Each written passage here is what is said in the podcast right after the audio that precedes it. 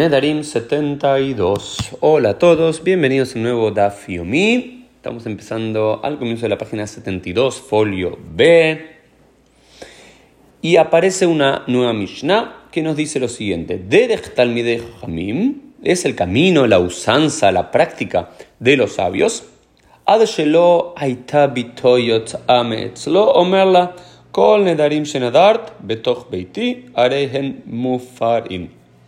Al parecer, los sabios, antes de que su hija se despose, que su hija se case con otro hombre, le dicen, todos aquellos votos, todos aquellos nedarim que tú hiciste en mi casa están nulificados.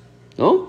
Para que entre al casamiento sin estar subyugada a ningún tipo de voto o promesa anterior.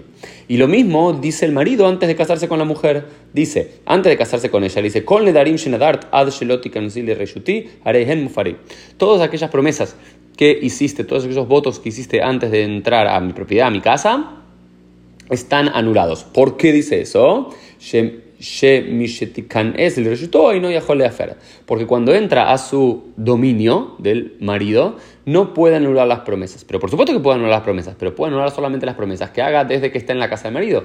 Pero ya habíamos visto en la Gemara que había dicho Mishumse de Einabal Meifir Bekodmin, porque el marido no puede anular promesas que se hicieron previamente a, la mujer estar bajo su potestad o bajo su tutela. Por lo cual, tanto eh, los sabios, digamos, es una costumbre no solamente los verdaderos Talmidei Hamim, sino cuando dice esto la Mishnah, dice que cualquier persona que es cualquier persona que es sabia, antes de que su hija se case, dice, ¿sabes qué? Todas las promesas que hiciste alguna vez están unificadas. Entra como nueva a tu jupá, entra sin compromisos previos, sin deudas previas, sin imposiciones previas y lo mismo hace el, hace el futuro marido, la limpia de cualquier tipo de promesa que se haya comprometido antes para anular todos los nedarim. Hay una suerte de kol nidre antes de que la mujer se case cada vez. Em, eso por un lado. Pero por el otro, la Gemara plantea un solo problema con esta hipótesis.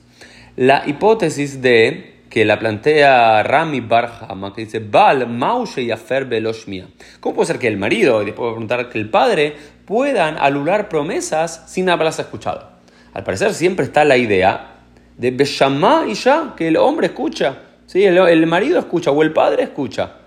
¿No es cierto? Tienes que escuchar qué promesa, no sé, si, si dice, prometo ir todos los tu mujer dice, prometo ir todos los días al gimnasio, y, ahí el, el, el, hombre o el padre le puede decir, no, no, no, esta promesa tuya está anulada, no te vas a comprometer algo que después no vas a poder cumplir.